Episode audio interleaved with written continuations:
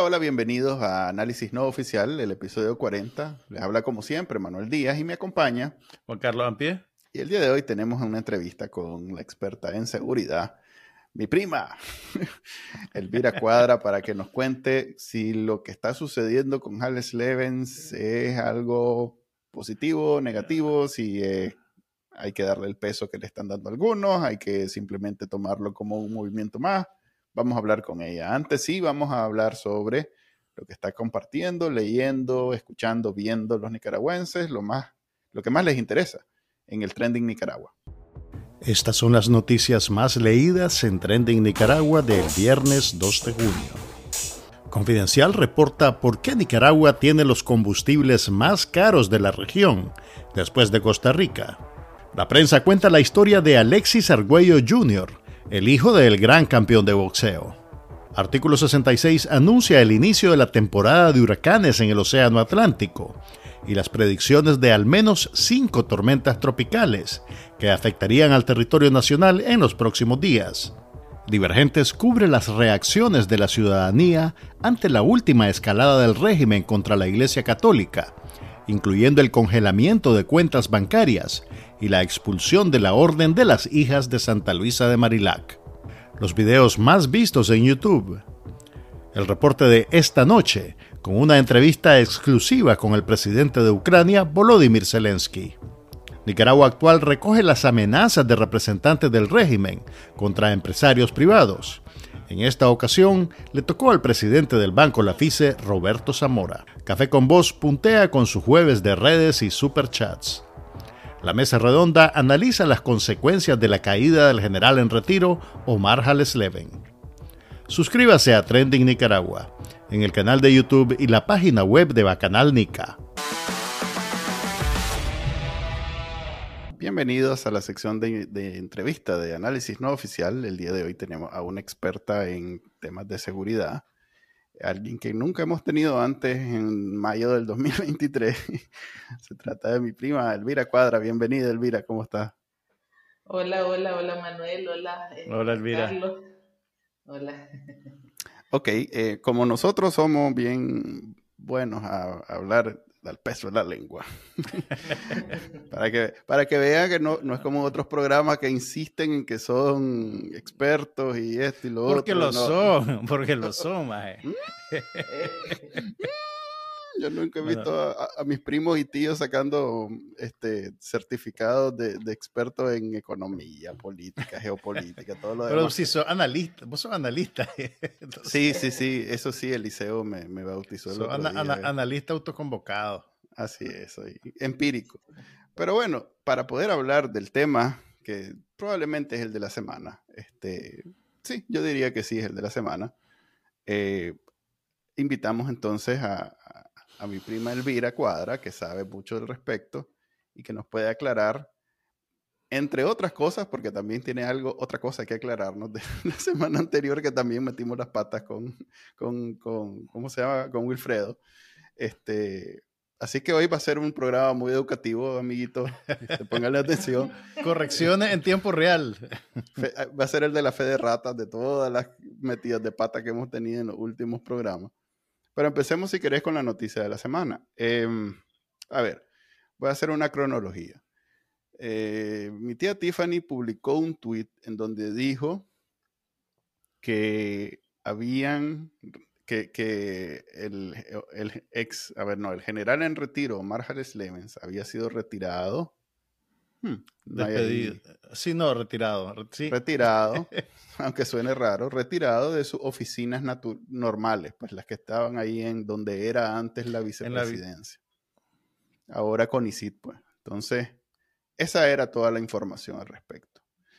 Luego, eh, Confidencial sacó una noticia un mucho más completa sobre lo que sucedió, en donde tenemos más información.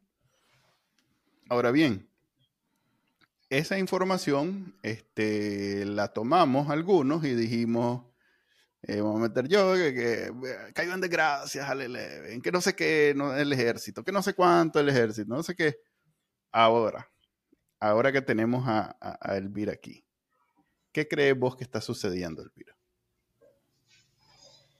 Bueno, Eh, mira, fíjate que eh, pues este no es el, el, el, primero de este tipo de eh, acontecimientos en los que pues se conoce, aunque no, no hay confirmaciones este, súper evidentes, de que Rosario Murillo despacha o despide, ¿verdad? O se pelea con algunos, eh, eh, digamos, con algunas figuras más o menos relevantes de lo que se conoce como el sandinismo histórico o la militancia histórica, ¿verdad? Allí han eh, pasado varios de, alto nivel, pero también varios de nivel intermedio o, nivel bajo, ¿verdad? Ya los nombres ya son bastante conocidos.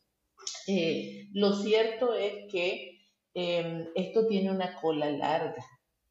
En, en, el 2011 nosotros escribimos en 5, en el, en el boletín mensual que circulaba, un análisis que se titulaba o se tituló La lenta mutación del FCLN y hablaba sobre el proceso de control y de captura del partido que estaba haciendo Rosario Murillo desde esa época, ¿verdad? Y que pues este, ha avanzado claramente y ella ha ido poco a poco limpiando eh, de, los espacios clave de, poder, de toma de decisiones dentro del, partido, de lo que fue el Frente Sandinista, ¿verdad? Y también del aparato de gobierno, del aparato estatal, y, eh, ha ido sacando a la gente que ella considera que no le es leal. Eh, y que no responde directamente a sus órdenes, que tiene algún viso de autonomía e independencia y los ha ido sustituyendo por personas que sí eh, están completamente bajo su control. Entonces hemos visto desfilar, eh, perdón, hemos visto desfilar a una cantidad de personas, a Leve, pues es el último caso conocido. Elvira, no importa, perdón, dale, dale. No importa de dónde vengan, ¿verdad? Ni con, ni con quién tengan vínculo, ni cuál ha sido su trayectoria anterior.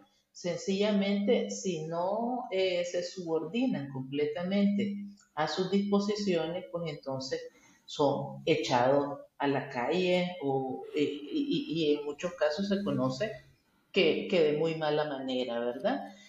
Eh, entonces, eh, yo, yo, creo que tiene que ver con eso. en los últimos meses, sobre todo del año 2022 para acá, hay un proceso de reorganización de, de los anillos, de los círculos de poder. Hay mucha desconfianza entre ellos, están cambiando gente y están cambiando gente a todos los niveles, porque cinco años de crisis sociopolítica hace mella incluso dentro de sus propias filas, ya lo hemos visto, ¿verdad? Y, em, y hay gente pues que ya está claramente descontenta, entonces están también en un proceso de este, recomposición y de reorganización. Lo que te quería preguntar era, a ver, Hales Leven eh, fue es un general en retiro, y fue además vicepresidente de Daniel Ortega, fue funcionario del CONICIT y después creo que cuando cerraron el CONICIT, porque entiendo que el CONICIT ya no existe, lo pusieron al frente de la institución que promueve la energía nuclear en Nicaragua. Eh, mi pregunta es, eh, siendo él retirado del ejército, ¿debemos interpretar esto como, como, como un cambio de la relación de Rosario Murillo con el ejército si él ya no es un militar activo? ¿Dejan los militares de Nicaragua de representar al ejército una vez que se van a su casa o siempre están, digamos, eh, eh, entroncados con la institución? Mira, cuando em, en, las instituciones castrenses siempre se construye un espíritu de cuerpo muy fuerte que se mantiene aún después que salen eh, de la institución o que pasan a retiro, ¿verdad? Esas son identidades y sentidos de pertenencia eh, corporativos, ¿verdad? Y corporativos en el, en el sentido estricto de la palabra, que son sumamente fuertes. Entonces, em, efectivamente, no hay una desvinculación total, Puede haber un, distanciamiento o un, este, o un cese, digamos, de, cierto tipo de, eh, de funciones o de relación, pero no hay un distanciamiento total y evidentemente, pues, este, siendo él la figura que fue dentro de, la, institución militar y, con los cargos que ha ocupado desde entonces hasta la fecha, pues este, es evidente que tiene que haber consecuencias y tiene que haber generado eh, malestar. Sobre todo porque, eh, como digo, no es el primero, han habido otros casos y eh, a estas alturas ese círculo de confianza, ese círculo de poder ya entró en, en una etapa que podríamos llamar como de canibalismo o de antropofagia política, porque hay mucha desconfianza entre ellos, hay gente metiéndose zancadillas y tratando de sacar provecho de, de las desgracias de otros. Eso me dice a mí que más que un asunto con el ejército, que no, que en efecto yo, pues, la verdad es que no lo veía como que venía por ahí. Creo que es muy optimista los que comentan y, ven venir como una debacle, que no sé qué, un pleito. Es optimismo más que otra cosa. Yo lo que veo es movimientos dentro del partido en donde, como siempre, Rosario Murillo mueve sus fichas. Es un matrimonio bien inusual, digamos, en donde imagino que hasta los hijos los deben de poner a pelear. Este, igualito el partido, eh, eh, ella trata de lo que pasó en el, en el Poder Judicial, lo que iba pasando en, en, los ministerios del, del, Ejecutivo. Ella busca la manera de adquirir algún tipo de poder y aquel tiene su vieja guardia que normalmente es un obstáculo para esos movimientos. Pasando entonces al tema político, eh, ¿quién queda? ¿Quién queda después de, o sea, ya no, a ver, si me pongo a pensar, Bayardo Arce, pero que cada vez lo vemos menos en sus eh, análisis económico, financiero sobre la situación del país. Eh, ya no se me ocurre nadie de la, de la vieja guardia que pueda considerarse un peligro para, Daniel, para Rosario Murillo. Pero eso sucede, o sea, estás diciendo que no figuran en el campo público, pero no sabemos si detrás, detrás de Bambalina Bayardo tiene alguna incidencia, pues, en la parte económica.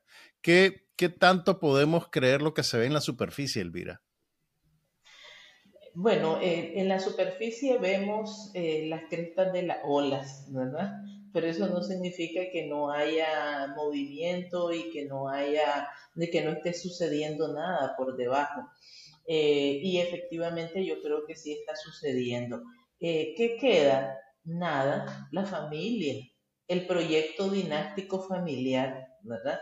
en otros regímenes autoritarios, totalitarios, eh, queda la estructura política de poder, pero en este caso, por eso mi comentario inicial sobre el control y la cooptación de Rosario Murillo sobre el FSLN, es que ahí, aquí ya no queda ni eso, ni siquiera queda la estructura partidaria, mucho menos la vieja militancia que la han ido apartando y la han ido sacando eh, de, uno en uno, ¿verdad? Eh, entonces lo único que va quedando es la estructura de poder familiar y los leales que sirven a ese proyecto dinástico familiar.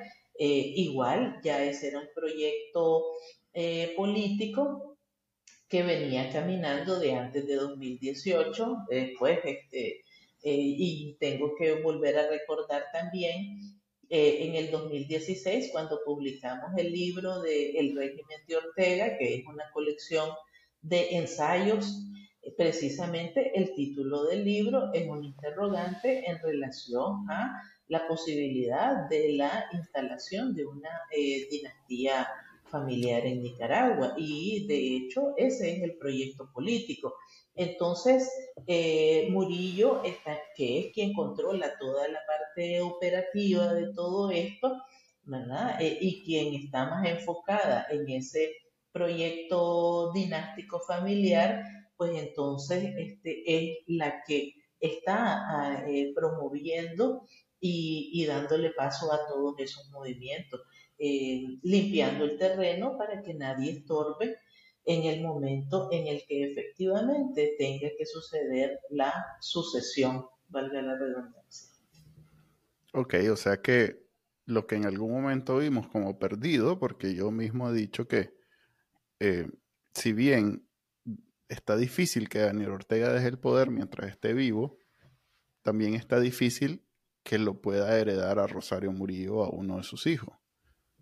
Eh, vos ves como, es más, cuando estuvimos con, el, eh, con, con Melanio Escobar, que es de Venezuela y que nos estuvo contando lo que sucedió en Venezuela y que le dijimos pues que Nicaragua lo que veíamos como el gran evento de cambio era una vela, este, él decía, en Venezuela ya la tuvimos y no cambió nada. Eh, ¿Será que me tengo que retractar y decir que toda la, toda la mesa está servida para que en Nicaragua eh, tengamos un presidente apellido Murillo, apellido Ortega Murillo, después de Daniel Ortega? Es que esa es la pretensión.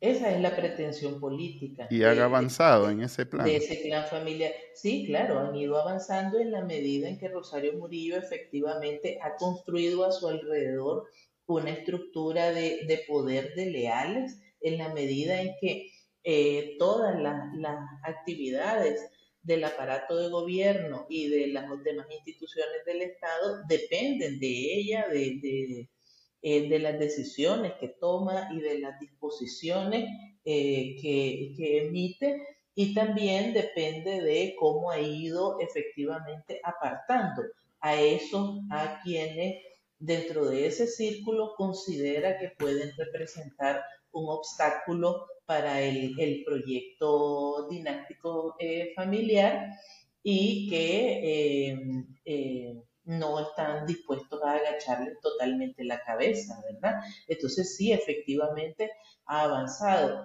pero en la medida en que va avanzando y allí pues este, sucede eh, algo bien paradójico, también va socavando las este, posibilidades de ese mismo proyecto, porque va generando mucha más desconfianza, mucho descontento, animadversión y eh, eh, se, va, se va incrementando eh, la posibilidad del rechazo dentro de este, círculos más amplios. Elvira, ¿y qué ha pasado con la relación del ejército con Estados Unidos?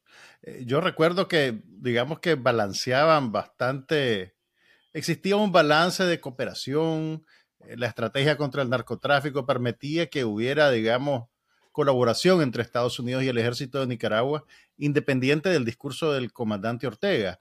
¿Eso se mantiene así o hay más acercamiento hacia, hacia China y Rusia? Una cosa quita la otra.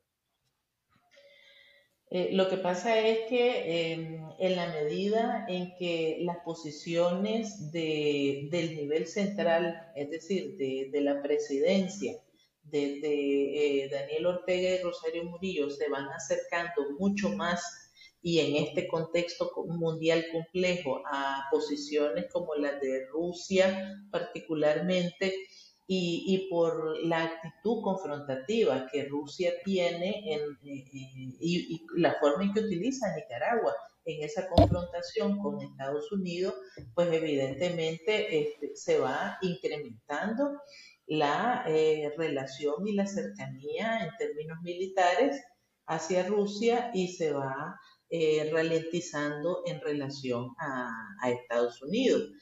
Em, eso compromete mucho al ejército como institución, ¿verdad?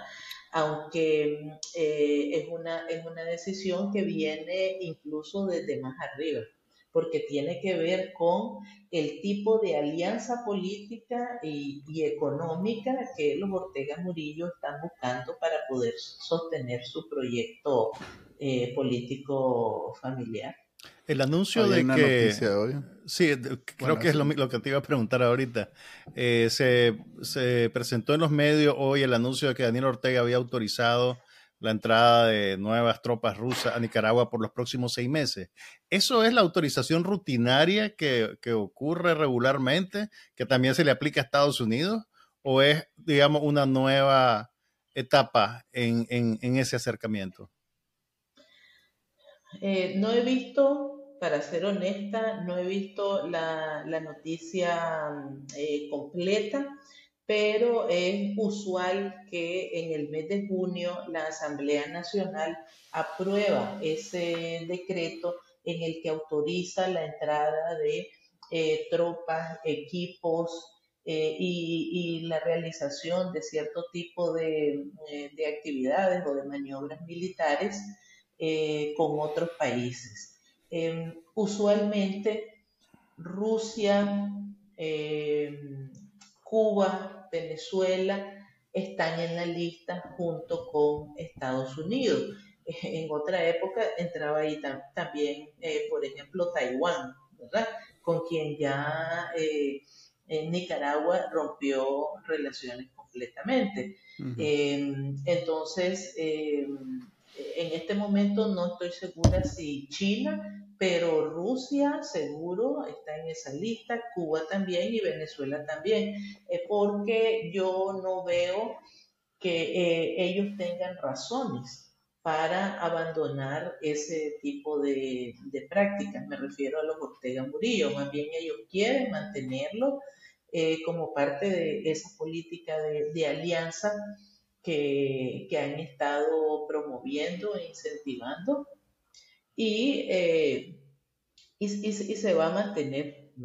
Habría que ver em, si el, decreto establece algún tipo de variación en términos de la cantidad de, militares, de efectivos militares o el tipo de actividades que van a realizar. Me late que es el, de siempre. No, no, no veo ahí. En la noticia está así escaneando y dice que eh, lo que normalmente hacen con el decreto tal, en donde dejan entrar. Más importante me parece a mí es las declaraciones del presidente de Ucrania, Zelensky, que yo no sé cómo hizo confidencial para conseguir una entrevista, no exclusiva, pero sí este, conseguir las declaraciones directas de él sobre Nicaragua. Eh, a ver, haciendo historia, Ucrania eh, tiene sanciones contra Daniel Ortega. De esas sanciones personales, eh, fue uno de los países que, sacó sanciones. O sea que todo indica que está claro que, Nicaragua sufre algo parecido a lo que pasa en Cuba, Venezuela, en donde hay un dictador y no necesariamente es que el país está completamente apoyando las decisiones de Daniel Ortega. Y sus declaraciones básicamente dicen eso. Él dice que ojalá el pueblo de Nicaragua no esté de acuerdo con lo que hace el dictador y que y hace he tratado de darle vuelta a la crítica a ver si es algo más profundo, pero dice que entre Putin y Ortega no hay nada más, no hay nada en común más que el dinero. Eh, suena, a ser, suena a ser un, un, dardo venenoso, pero no logra identificar ¿Por qué? O sea, ¿qué quiere decir? ¿Que en realidad políticamente no están alineados o que en realidad Putin no lo ve como par a Daniel Ortega o como que yo creo que este, yo creo que quiere decir, pues a ver, no sé, Elvira tal vez me, me, corrige, pero yo creo que básicamente está identificando la relación de Daniel Ortega con Rusia como algo eminentemente clientelar. Eh, y, y, también pasa por, por la interpretación de que estos regímenes ya no son, digamos, eh, un proyecto ideológico, eh, son proyectos eh, diseñados para asirse al poder político y económico y no, y no soltarlo, pues, o sea, no, no, sé si, si crees que la cosa va por ahí, Elvira. Fíjate que yo coincido bastante con vos, Juan Carlos. Bueno, en primer lugar me gustaría decir que eh, yo creo que esa conferencia o, esa entrevista que eh, Zelensky dio a, un grupo de periodistas latinoamericanos es parte de una activa política exterior que ha estado manejando sobre todo en los últimos meses y que acompaña la eh, ofensiva o la contraofensiva ucraniana en estos meses, ¿verdad? Ellos tienen que aprovechar tanto como les sea posible, eh, porque en el verano es cuando mejor pueden, eh, cuando mejores avances pueden tener en, este, en esta confrontación. Eh, entonces él se está moviendo porque necesita conseguir respaldos bastante más amplios. Ha estado saliendo de Ucrania a visitar distintos países, lo hemos visto, ¿verdad? Y en Latinoamérica, aunque eh, tradicionalmente no ha tenido una relación muy cercana con Ucrania, también eh, interesa por eh, la, la, cercanía que siempre ha tenido con Estados Unidos, que es uno de sus aliados más importantes, y con este, la Unión Europea, que también es uno de sus principales sostiene, ¿verdad? Entonces a mí me parece que fue una jugada muy inteligente de, de Zelensky abrirse a la prensa latinoamericana. La impresión que me dio es que conoce algo de Nicaragua, conoce cosas básicas, pero que no conoce eh, mucho, ¿verdad? Y esto probablemente es porque eh, pues Nicaragua siempre ha sido un, un país pequeño y porque realmente, en efecto, el tipo de relación que eh, Nicaragua ha significado para Rusia siempre ha sido una relación clientelar, ¿verdad? Eh, y yo creo que este, eh, por eso es que su comentario, y ahí es donde coincido con vos, coincide, perdón, tiene que ver con, el tema de que no se trata de un asunto de ideología, igual Putin tampoco eh, eh, tiene una propuesta política de ninguna clase, ¿verdad? En realidad no. Em, y, Daniel Ortega tampoco, pues. Eh, es, pura, es pura retórica. Entonces, realmente de lo que se trata es una, es una cuestión bastante clientelar una relación de conveniencia eh, y donde sí hay muchas similitudes eh, es con el, eh, con el corte evidentemente autoritario tanto del régimen de Putin como el, el de Ortega. Y si es una relación clientelar, pues es una mala relación clientelar, pues, porque de Rusia no... Mala para el cliente, para el cliente Ortega. O sea, yo lo veo como esas relaciones de, mira, es interesada la muchacha y... si es interesada quiere decir que lo que le interesa no es mucho, porque en realidad Nicaragua lo que, lo que hace es comprarle chatarras a, chatarra y, vacunas a, Rusia. Hay unos buses ahí que se supone que son donación, pero eh, pero basta, basta esta, este esfuerzo, digamos, de esa conferencia de prensa, Elvira, para contrarrestar el efecto que tiene la propaganda rusa que corre libre por Latinoamérica a través del canal de noticias RT, de los troll Hay que decir, hay que decir. Bueno, antes que conteste Elvira, ya no corre tan libremente. Tiene dificultades para correr. Pero por lo menos en Nicaragua, Cuba y Venezuela mm, están es más. Puedes eh, sintonizar la señal de RT. Es más, yo he notado como videos que publican estos canales del, comandante, pues de, sus empleados, de pronto adquieren una, notoriedad porque es el, canal de divulgación en donde sale tal noticia sobre China o tal noticia sobre Rusia.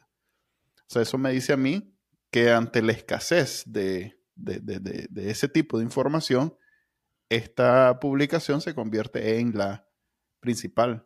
Lo cual no es común, pues, porque vos no vas a buscar un canal de, sandinistas en Nicaragua para saber lo que piensa, lo que va a hacer China en no sé dónde, pues. Es, como. Por eso es que en el trending a veces salen punteando Así es, esas exactamente. exactamente. No es por lo acucioso del reporteo de la noticia internacional, no, porque es tu presidente. no, porque igual lo copian. Ah, también quería decir qué bonito cuando uno sabe lo que está hablando. Yo dije, ¿quién sabe cómo hizo confidencialidad? Es que el MAE viene el verano y se acuerdan de Napoleón, que en invierno quedó pegado y eh, Zelensky sabe que como es de ahí, eh, también es al lado de Rusia, sabe que verano es la jugada para ir, ya hizo su movimiento en Latinoamérica. Pues. Ahora sí, el video continúa. Así es. Eh, bueno, yo creo que vos ya le respondiste la pregunta ah, a Juan Carlos, ¿verdad? Entonces, no tengo más que decir sobre ese punto. El que sabe, sabe.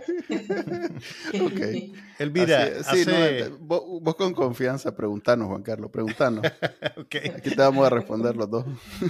Elvira, hace unos cuantos días el presidente de Brasil, Lula da Silva, eh, recibió a los presidentes latinoamericanos y dijo que, Venezuela era víctima de una narrativa construida. Eh, otros presidentes pues le contestaron y pusieron esa declaración en perspectiva, pero, pero ¿qué efecto tiene que, un presidente como Lula diga ese tipo de cosas? ¿Es más leña para el, el, fogón de Daniel Ortega y Rosario Murillo? ¿Tiene algún efecto real o, o solo digamos que le, le, le, complica su estatus su, frente a sus propios ciudadanos? Fíjate que es muy interesante porque la cumbre fue eh, un, un, fracaso en relación a la expectativa que había, ¿verdad? Eh, y, y las declaraciones de, de, Lula, pues, este, por, por decirlo menos, son fueron sumamente desafortunadas, tuvieron respuestas este, bastante fuertes, bastante contundentes y la respuesta que se merecía, pues, tanto de parte de eh, los mismos presidentes, vimos a, a, la calle Pú y vimos también, por ejemplo, a, Boric eh, contestándole eh, de manera muy clara, vimos también eh, a organismos este, de derechos humanos respondiéndole también y, y, pues este, quedó muy mal parado Lula. Entonces yo creo que, que realmente no, no, no significó ningún rédito ni le hizo ningún favor a, Venezuela, ni mucho menos a Maduro, ¿verdad? Eh, más bien generó este, mucho, mucha incomodidad y, y mucho eh, eh, mucha animadversión, eh, mucho rechazo esa, esa declaración. No se puede atribuir como algo que al final va a favorecer a Venezuela, me refiero a, Maduro, y mucho menos a Ortega. Pues. Yo creo que esto es una reacción a la polarización que hay en Brasil. Más que para el mundo, creo que él hizo lo que hace normalmente Daniel Ortega, pues que vive diciendo un poco locuras a sabiendas que está la embajada de Estados Unidos, el principal socioeconómico de Nicaragua es Estados Unidos, el CAFTA es con Estados, o sea, todo eso que ya sabemos, pero él en su discurso habla el imperio. ¿Pero qué gana, pero qué gana con eso? Eh, como te digo, yo pienso más bien que es una cuestión interna, pues que es para, para la gente dentro de, de, Brasil, su gente, porque es un país extremadamente polarizado, así como aquí que que precisamente hay gente que, llega al punto. Cuando decía aquí es aquí en Estados Unidos. En Estados Unidos, perdón. No, Estados Unidos, perdón. Ya me estoy ubicando. Este, como aquí que, que, de pronto hay gente que llega al punto de estar tan en contra de los demócratas que se pone del lado de Rusia, pues, en, en, la invasión contra Ucrania. E, ese nivel de polarización es el tipo de cosas que puedo ver yo en, en Brasil porque ya acá eh, parece mentira, pero Nicaragua, o mejor dicho, Daniel Ortega sigue siendo parte de la conversación porque es la forma que tienen para echarle tierra a Lula se lo mencionan cada vez que pueden, pues. Pero es que es como que lo está pidiendo, más. Pues sí. Pues no es gratuito, no es gratuito. Pues, pues, sí, entonces el mae para defenderse, como no se va a poner en el plan de atacar a su brother, entonces lo que hace es que se va al otro extremo completamente y dice, si es mentira, si esta gente es tranquila, que no sé qué. digo, pues, Elvira, yo desde Fíjate que, fíjate que eh, Brasil... Eh, intentó recientemente jugar una especie de papel eh, mediador. Bueno, lo intentó en, el caso de, Rusia con, Ucrania, eh, lo intentó también en el caso de Nicaragua. Eh, creo que fue un, yo, pues esa es la opinión que tengo en este momento.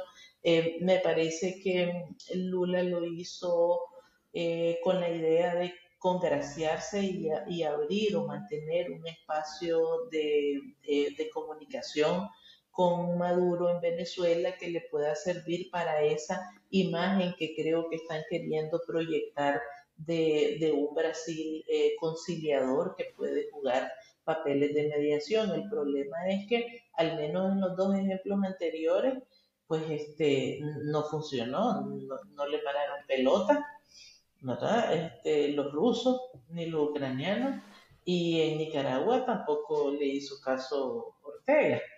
Eh, entonces realmente fue como eh, bastante fuera de lugar esa declaración de Lula. volviendo a Nicaragua, Elvira, en los últimos meses hemos visto una escalada de agresiones contra la Iglesia Católica. Vimos la defenestración de la Cruz Roja, que ahora se va a llamar Cruz Blanca. Eh, e incluso hasta, hasta un grupo de turistas costarricenses fueron eh, detenidos de, de, entrar a Nicaragua. Este tipo de cosas, ¿qué, qué, hace a la imagen del país en términos de, de seguridad? ¿Cómo se percibe afuera eh, cuando estas noticias logran aparecer, digamos, en el radar de los medios internacionales? Bueno, eh, realmente esto lo que hace es agravar las condiciones eh, de seguridad eh, y la percepción de, temor y de, que hay en relación a Nicaragua, no solo entre la población, pero sino también afuera. Ya no es un país confiable. Lo que pasó, por ejemplo, con ese grupo de turistas costarricenses eh, es que pues que eh, Tour Operadora va a querer ahora organizar excursiones a Nicaragua, ¿verdad? Sí, sí, en cualquier momento te pueden parar a tu, a tu grupo de gente y perdiste todo lo que, lo que invertiste, tanto organizando el tour como este, lo que los turistas hayan adelantado en sus pagos para poder ir a visitar Nicaragua. Entonces realmente no encaja eh, el hecho de que eh, ni siquiera eh, puedan ir la gente tranquilamente a la iglesia, ¿verdad? A oír sus misas. entonces, realmente la, sensación que da es una sensación de, de permanente hostigamiento, control y vigilancia aunque, aunque sea una persona que no tiene absolutamente nada que ver con asuntos políticos, porque en Nicaragua hay gente de esa, ¿verdad? Hay gente que sencillamente es tan, eh, está tan metida en sus propios asuntos que, que nunca eh, se ha involucrado en, ninguna cuestión política. Y aún eso, este, están resintiendo toda esta situación. Eh, creo que es una muestra de cómo se va extendiendo más el, temor de los Ortega Murillo a perder el control sobre el descontento y la insatisfacción que ha venido creciendo dentro, de la población. Ese es un río subterráneo profundo y bien caudaloso que este, en algún momento va a encontrar salida, pues de alguna manera porque es imposible que la gente pueda estar reprimida por eh, tanto tiempo. Yo veo en esa guerra abierta contra la iglesia un rango bien amplio, o sea, lo cual me dice a mí que es hasta acabar. Porque por un lado confisca un colegio que no es como las universidades, después de esas de, que, que pueda estar en Managua, es un colegio pequeño. Y por otro lado confiscan esa cuenta de. Congelaron las cuentas de, de, la diócesis pues de Estelí. Congelan la cuenta. ¿Hay, ¿hay, algún, ¿Hay algún antecedente de ese tipo de, de, de, acción, Elvira? Suena algo tremendamente extremo. Pues a mí lo, lo único que se me ocurre desde mi ignorancia es el caso del Banco Ambrosiano, que fue en los 80. Eh, me imagino que se, deben haber congelado cuentas asociadas con, con ese Banco del Vaticano en, esa ocasión, pero, pero no sé si hay un, antecedente de algo así. Pues yo honestamente no, no conozco y menos en Nicaragua. Eh, eh, el punto es que eso sería creíble si ocurriera en otro contexto y, de, otra manera, es decir, en la forma. Pero está ocurriendo en un contexto donde eh, lo que hay es claramente una política eh, eh, que ataca abiertamente a la libertad religiosa no solo a la jerarquía de la iglesia, ¿verdad? a la iglesia como tal, sino también este, a la población en sus creencias, en sus prácticas, em, y, que, que tiene una serie de antecedentes que, marcan eh, claramente la pauta. Eh, hay una escalada desde inicios del 2022 sino desde antes. Y, es bien difícil disimular eh, eso. El problema es que eh, el atacar eh, la libertad religiosa, atacar las creencias y las prácticas religiosas de la gente es una de las cuerdas más sensibles que hay dentro de una sociedad. y, no, no hablemos de, solo de Nicaragua, sino de una sociedad en general. Y entonces eh, creo que allí eh, eh, Rosario Murillo y el, y el régimen familiar se está ganando una, una animadversión de puro gusto. está incrementando el descontento, ahí la gente se siente agraviada por, por todo lo que está sucediendo y pues este, esa es una pelea que realmente no hay eh, posibilidades de, la, de, que la gane. ¿Cómo, ¿Cómo ir a parar? Porque realmente si yo fuera religioso o tuviera algún involucramiento con alguna institución religiosa, en este momento estaría definitivamente tomando medidas para o retirarme del país o, retirarme por completo de, ese, de esa vinculación. Porque está claro que no va a parar. Eh, Pero ¿cómo, ¿cómo retiras? Pues parte de la iglesia, la, mayor parte de la iglesia en Nicaragua son ciudadanos nicaragüenses, pues son sacerdotes que nacieron en pues, Nicaragua, igual, que, viven ahí. sí, no, sí, pero, pero también en números, en números, es un pequeño ejército de personas. Entonces, ¿cómo ¿Cómo? O sea, e, eso creo que en México, creo que pasó una vez en, en, no sé qué siglo, pues, que se sacaron a todos los curas, pero no sé si ese, ese escenario de pesadilla puede pasar aquí ahora, Elvira, o es una cosa demasiado extrema. Pues es una cosa extrema, pero es que eh, ahorita no, no sabemos hasta dónde los Ortega Murillo piensan llevar esa, esa su pelea que tienen contra todo el país, ¿verdad? Entonces, eh, es decir, no, no lo podemos saber. Eh, lo, lo, que sí eh, yo creo que hay que tomar en cuenta es que, bueno, la, la, Iglesia Católica particularmente es una institución que tiene, pues, y, y, y, tal vez este suena cliché, a cliché decirlo, ¿verdad? Pero tiene una larga historia y ha sido una de las instituciones que se ha construido precisamente sobre la base de la adversidad. Y hay mil y una anécdotas, historias, libros, relatos, testimonios, etcétera, de cómo esa institución se abrió camino incluso en este, sociedades y en contextos sumamente represivos, pues, por ejemplo, eh, eh, en, el, en, el, en el Medio y el Lejano Oriente y en, y en otros este, lugares, ¿verdad? Entonces, este, eh, pues, yo creo que en ese caso, por eso decía de que esa es una, una guerra o una pelea que difícilmente van a ganar los Ortega Murillo porque hay, una, hay una tradición y hay, pues, este, toda una historia ahí, pues. Sí, ¿verdad? Si no pudo César, no va a poder Daniel Ortega, sí es cierto en realidad.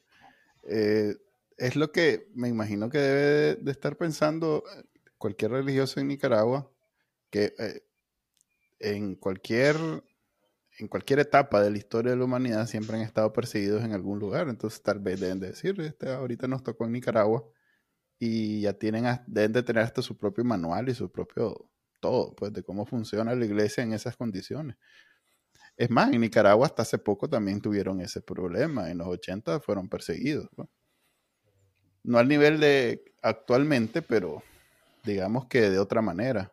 Este, si querés pasamos ahora, para, por no dejar, y como siempre aquí tocamos ese tema. ¿Cómo ves la oposición en Nicaragua? ¿La ves avanzando? ¿La ves bien, con, con ojos con ojos así, con lentes de color rosa, o la ves mejor hablemos de fútbol o otra cosa. ¿Cómo la ves? Vos que estás, en Costa Rica, ¿no? Pues, no, quiero ser... Sí, sí, estoy en Costa Rica. ¿Cómo la ves funcionando? ¿Cómo la ves avanzando? Hemos tenido hasta ahora, en los últimos, no sé, tres, tres, tres entrevistas. Ah, por cierto, también tenés que aclararnos dónde metimos la pata con el tema de la justicia transicional. Em, porque sí, tuvimos una discusión muy acalorada con Wilfredo y, y resulta que no estábamos muy claros de lo que estábamos discutiendo, para variar. Este, eh, si querés aclararnos eso también y de paso nos comentás que, qué ves en la, en la oposición ahorita sucediendo.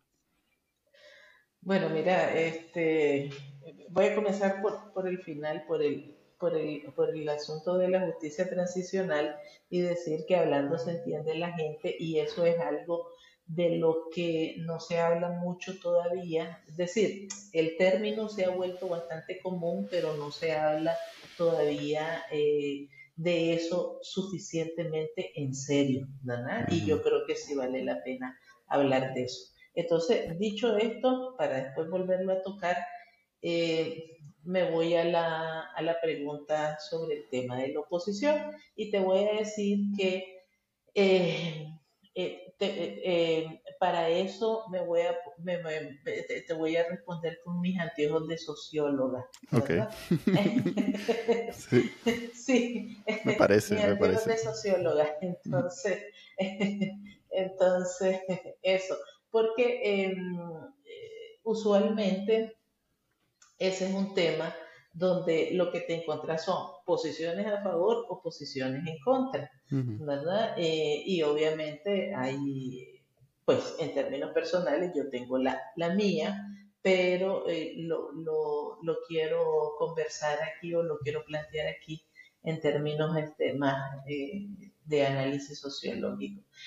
y, y, el primer punto es que, em, que quisiera mencionar es que em, yo creo que la escarcelación de los 222, eh, de 222 personas prisioneras políticas ha sido una ventana de oportunidad sumamente valiosa para este, fortalecer a lo que yo llamo el movimiento cívico eh, en Nicaragua, ¿verdad?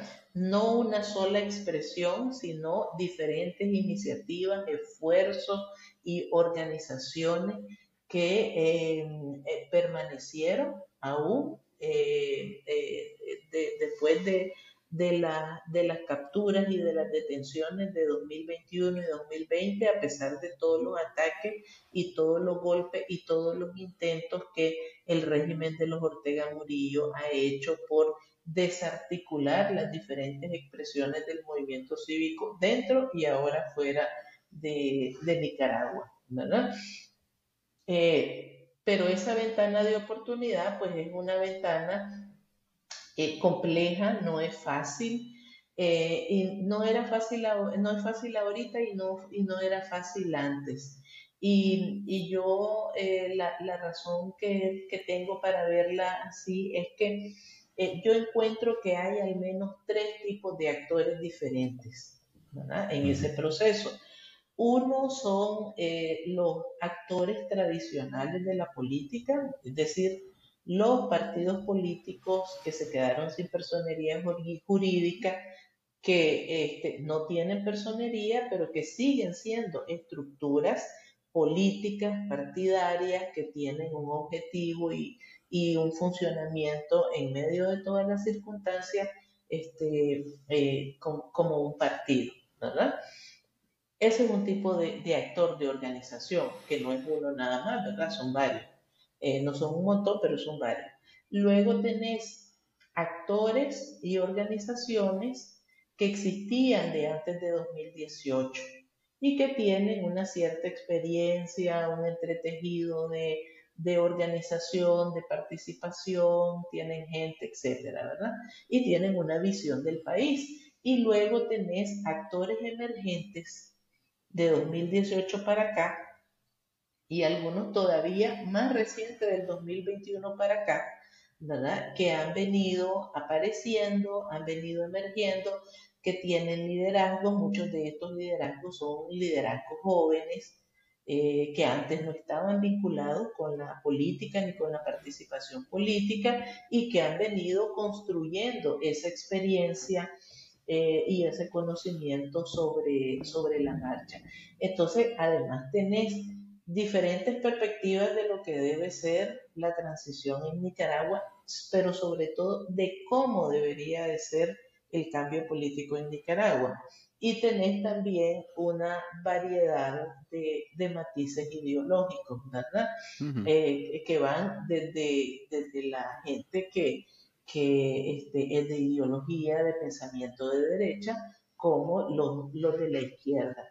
Y eh, poder construir consensos o poder construir em, coincidencias entre eh, esta diversidad de actores eh, y todos estos matices de perspectiva, pues es un proceso complejo. Entonces, que, que, se diga que es complejo no quiere decir que es imposible. ¿verdad? Sino que tiene su nivel de dificultad y que tiene que, eh, eh, eh, tiene que seguir un proceso de maduración. Em, muchas veces esas coincidencias no se construyen sobre la base de acuerdos formales, donde aparecen, ¿verdad? Como han aparecido en otras oportunidades, diciendo vamos a firmar un acta de acuerdo donde ahora nos constituimos en alianza etcétera, sino que tienen que ver con cómo se van poniendo en diálogo eh, estas diferentes perspectivas y cómo se van encontrando esos puntos de, este, coincidencia.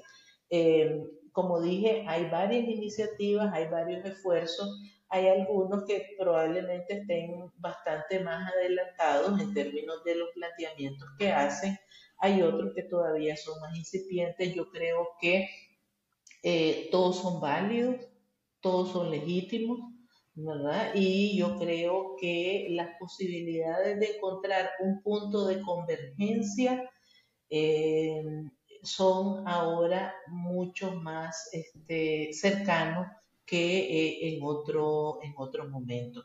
Igual está de por medio todo lo que ya hemos visto, ¿verdad? Los detractores, los que este, le andan haciendo el favor al régimen de, causar división, Pero este, de generar desconfianza, etc. Pero ahí hay un tema, que se confunde en todo ese, en ese ruido que hace esta en efecto. Estamos claros que hay gente que esa es su función, pero también hay desconfianza legítima, hay desconfianza en ciertos actores. Y ahí es donde entramos la vez pasada en la discusión sobre la justicia transicional. Porque Wilfredo y Juan Carlos me decían que es un proceso muy largo, que no iba a ser este el momento, que había muchos requisitos para lograrlo y que no sé qué, y que yo más bien planteaba que esa desconfianza, la única manera de combatirla es conversando, conociendo, poniendo las cartas sobre la mesa, avanzando en las discusiones, que hasta una, Una, cosa es conversar y otra cosa es un esquema de justicia transicional. Son, son dos cosas muy ahí diferentes. Es donde, ahí es donde nos mezclamos, nos confundimos. Y voy a hablar, pues, yo me confundí, yo me mezclé para no. Gracias, gracias por deslindar responsabilidades. Llevo 15 minutos que dije, pensando, ¿qué fue lo que dije? Qué barbaridad. No, en realidad. ¿Y fuiste vos? no, no, no, fuiste vos, pero Hubiera bueno. empezado por ahí. fuiste vos, lo que pasa es que soy educado y no voy aquí delante Elvira, de la Elvira, por favor, ponenos ya, iluminanos, iluminanos, alfabetizanos, decinos qué es la justicia transicional y qué forma va a tener en Nicaragua y cuándo, porque Manuel quiere que, que sea ya. Mira, yo eh, quisiera comenzar este, con, con, un comentario sobre el tema de la confianza o desconfianza, ¿verdad? Uh -huh. eh, mira, eh, en este momento, con, con ese escenario de, eh, de, diversidad de actores y de perspectivas, em, construir confianza en el, en, en el plano o, o, en la dimensión en el que se eh, estaba planteando, pues no es posible. Lo que, por eso yo hablo de construir coincidencias. ¿verdad? Porque este, hay gente que tiene posiciones muy encontradas y que no se va a sentir a gusto para nada, ¿verdad? Y que una vez que se, eh, eh, que se produzca el cambio político en Nicaragua, es decir, una vez que salga Daniel Ortega o el régimen de los Ortega Murillo del gobierno y que haya la posibilidad de una transición, se va a volver a jalar las mechas, para hablarlo ¿verdad? de manera muy coloquial. Sucedió con la UNO uh -huh. y ese es un ejemplo nuestro. En, en, la, en la UNO, en 1990, eran 14 partidos políticos. No habían actores de sociedad civil, eran todos partidos políticos y eran de un abanico de, de, de, este, de posiciones ideológicas, desde los comunistas hasta los conservadores, ¿verdad? ¿Y qué pasó? Bueno, fue, encontraron un punto de coincidencia, construyeron una alianza electoral que, que consiguió los votos suficientes, había un contexto eh, que prestó las condiciones para eso, pero la UNO se, se, desbarató unos cuantos meses después de que se logró el triunfo electoral, ¿verdad? Entonces, este, pero fue posible, hizo posible abrir esa, esa puerta de transición en Nicaragua. Entonces, eh, en algunos casos y con alguna gente, pues es muy probable que ocurra, eh, que ocurra algo similar en, en, el, en el futuro que, que, que, estamos todos esperando. Eh, construir confianza en el contexto de un proceso de justicia transicional requiere muchos otros más elementos, ¿verdad? Y ahí es donde entra el tema de este, eh, ir un poco más allá en eh, el, de la discusión del término. Para comenzar, pues la justicia transicional es un proceso y generalmente es un proceso de largo plazo. No es ni siquiera de mediano, es de largo plazo. ¿verdad? Entonces, eh, los procesos de justicia transicional no tienen un diseño único. Dependen de las condiciones específicas de cada país. Y pues, este, bueno, yo soy de un grupo de gente que desde los, al menos yo desde los 90, me dedico a estudiar procesos de construcción de paz, ¿verdad? Eh, en, en diferentes partes del mundo y no hay un país que diga que ha tenido un proceso ex exitoso o avanzado de justicia transicional. No hay, ¿verdad? Hay una serie de este, experiencias, hay algunas que son muy buenas y muy interesantes, pero no podemos decir, este es el modelo de, de justicia transicional exitoso que se puede encontrar para ejemplo de todo el resto del mundo. Eso no hay. Sí, la justicia transicional tiene algunos pilares que son sumamente importantes y que, y que hay que tomar en consideración en el caso de Nicaragua. El primero tiene que ver con este tema de la memoria y la verdad.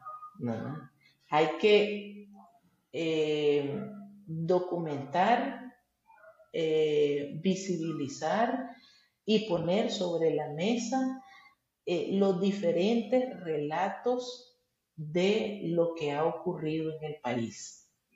El periodo, eso lo tendríamos que definir nosotros los nicaragüenses. Si vamos a eh, reconstruir esa historia y vamos a poner sobre la mesa lo que ha sucedido del 2018 para acá, o nos vamos a ir hasta los años 80 o antes de los años 80, porque en Nicaragua nunca ha habido un proceso de memoria ni de verdad, ¿verdad? Nunca ha habido una verdadera comisión de la verdad. Lo más parecido ha sido el informe del GIEI en 2018 y luego el informe del grupo de expertos de Naciones Unidas. Pero en, el terreno en Nicaragua nunca hemos tenido una comisión de verdad real como si, eh, pues, como si hubo en otras, en otras experiencias en Colombia, en, el mismo El Salvador, en la misma Guatemala. Entonces el primer paso es ese. El segundo tiene que ver con la justicia. Eh, y la justicia está relacionada con deslindar las responsabilidades de los responsables de haber cometido las violaciones o este, los crímenes vinculados con este, derechos humanos. Y esto significa eh, llevar a esas personas responsables ante los tribunales de justicia y que se haga justicia y que haya resarcimiento para las víctimas o para las personas afectadas y sus familias, ¿verdad? Em, la justicia transicional sí no se reduce a eso, va mucho más allá que eso. Em, entonces, el proceso de llevar a estas personas responsables ante los tribunales de justicia muchas veces es un proceso lento, tardado, em, a veces no es un proceso generalizado, Lo hemos visto en el caso de Chile, en el caso de Guatemala, por ejemplo, eh, en Centroamérica ha habido muy poco. Y luego hay otro, otras dos este, pilares de la justicia transicional que tienen que ver con em, algo que, se le llama la no repetición.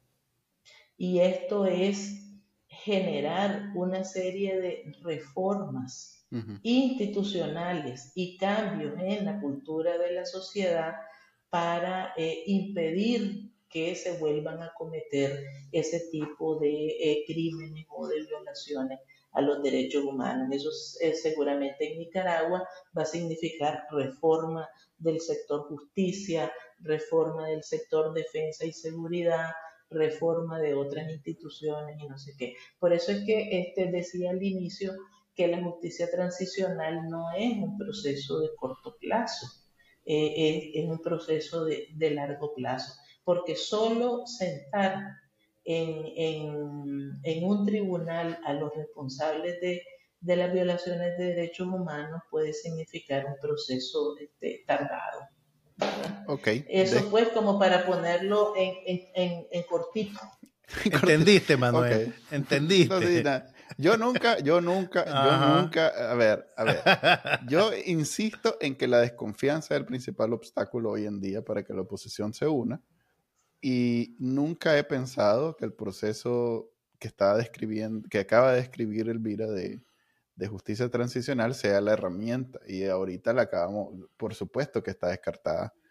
Eh, es, algo que va a tomar mucho más tiempo que incluso salir de Daniel Ortega, pues. Eh, entonces, para, pero sí, insisto, y, será para otro programa. y dale. El principal obstáculo es la desconfianza. Y en algunos casos esa desconfianza es completamente legítima. Por mucho que tal vez yo no desconfíe, pero es legítima. Puedo, puedo apreciar que alguien desconfíe de, no quiero poner nombre y apellidos, pero puedo, puedo entenderlo perfectamente y no, puedo, y no tengo nada, ningún argumento en contra que invalide esa desconfianza. Entonces, si ese es el principal obstáculo, tenemos que encontrar la forma de vencerlo. Pero como digo, ya eso será para otro programa porque el día de hoy hemos abusado suficiente para variar.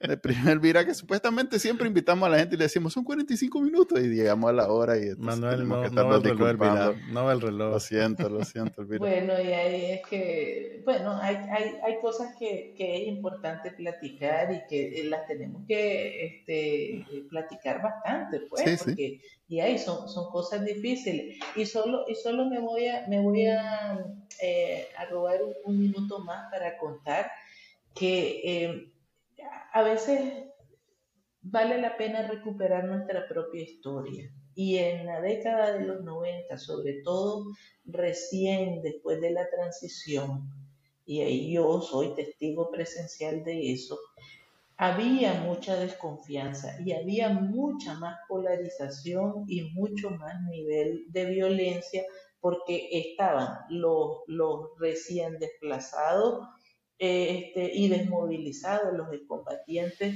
este, del ejército, de la policía, etcétera, y estaban los desmovilizados de la contra, había armas de por medio y una serie de cosas, y sin embargo eh, tuvimos, sobre todo en ciertas zonas rurales del país, procesos muy interesantes de este, construcción de paz y, y, de, y, de, construcción de confianza, que ese fue el, primer paso, ¿verdad?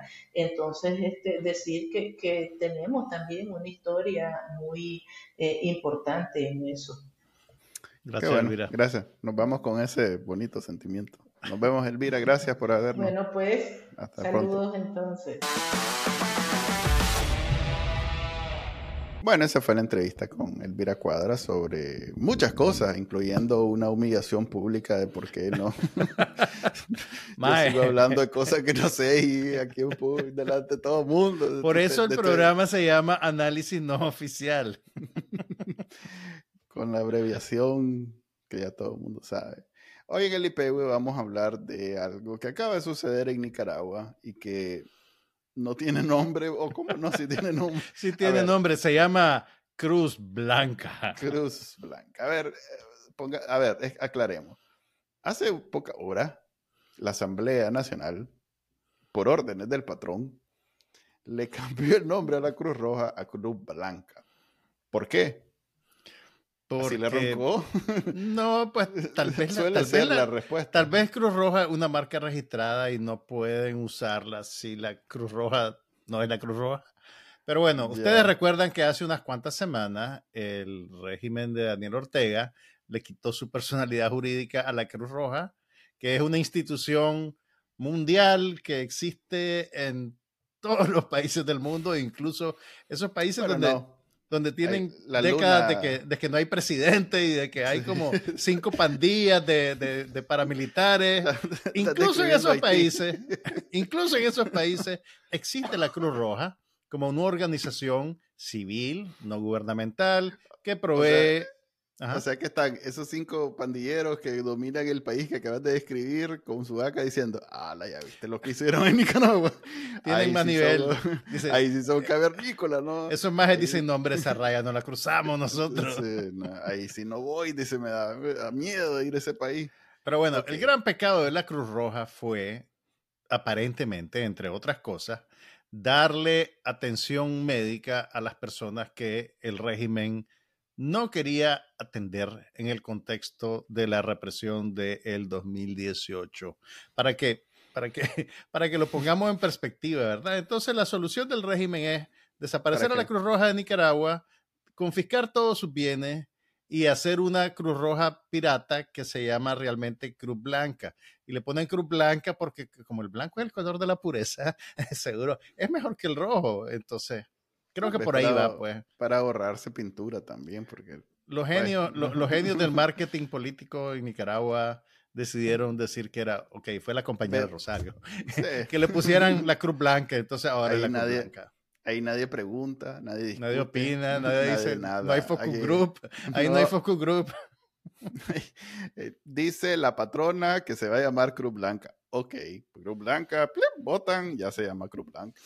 el, el, el detonante creemos, o bueno, yo, yo creo que es que... ¿No ha aprendido, Manuel, después de lo que pasó con la justicia transicional? Es que así hablan los periodistas, hombre. Creemos que. A ver, ¿qué hablamos, Nos dijimos, nos, dijeron este, que como se estaban eh, piñateando todo lo, toda la parafernalia de la Cruz Roja, eh, y la Cruz Roja, pues no es una marca que vas a poder eh, discutir o que si es tuyo de alguien más. En los 80, en los 80 seguía abierto el McDonald's en Nicaragua. Quiero que sepa.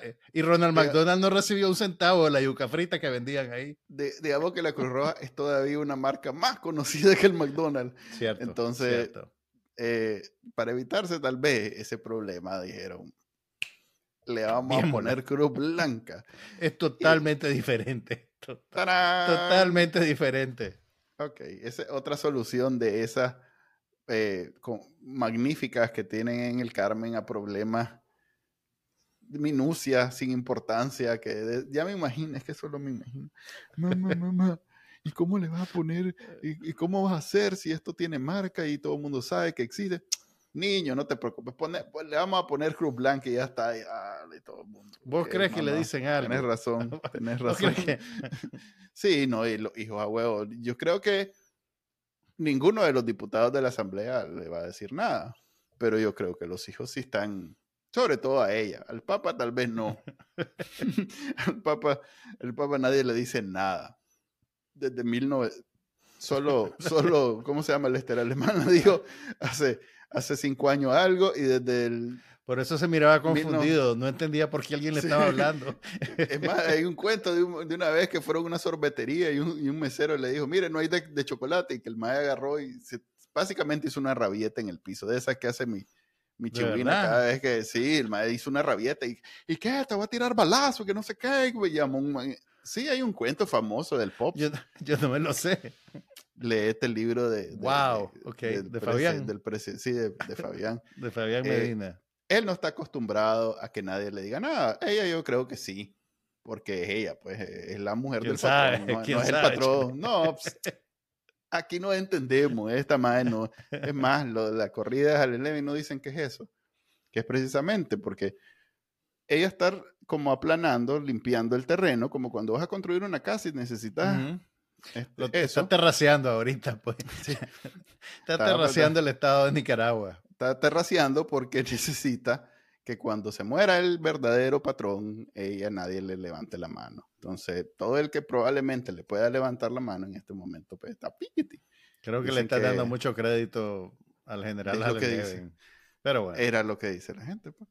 Pero bueno, en Nicaragua hoy amanecimos con la Cruz Blanca o mañana vamos a amanecer con la Cruz Blanca porque fue hoy el cambio de nombre. ¿Vos crees que van a mantener la colecta de la Cruz Roja? ¿Te acordás de la colecta de la Cruz Roja, verdad? Que se hace una vez al año. Ahora la van a hacer todos los meses. Yo creo que cuando tenés la garantía que todo el que le ofrezcas va a pagar, porque esa es la cosa, pues en el partido nadie dice no.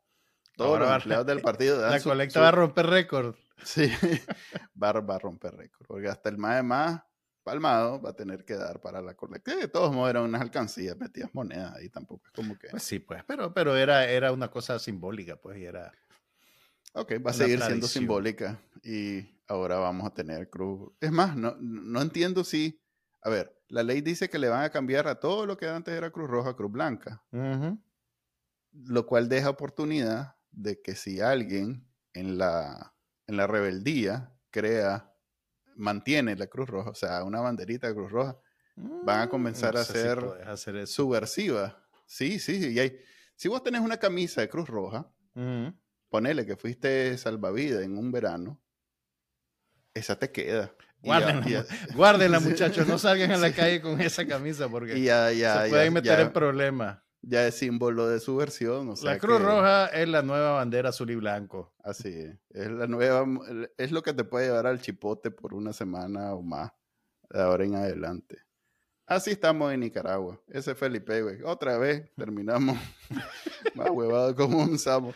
Pero bueno, este fue el episodio 40 del análisis no oficial. Ya saben que lo pueden descargar de su directorio de podcast favorito o bien verlo en el canal de YouTube de Bacanónica. Nos vemos la próxima semana. Hasta luego. Bye.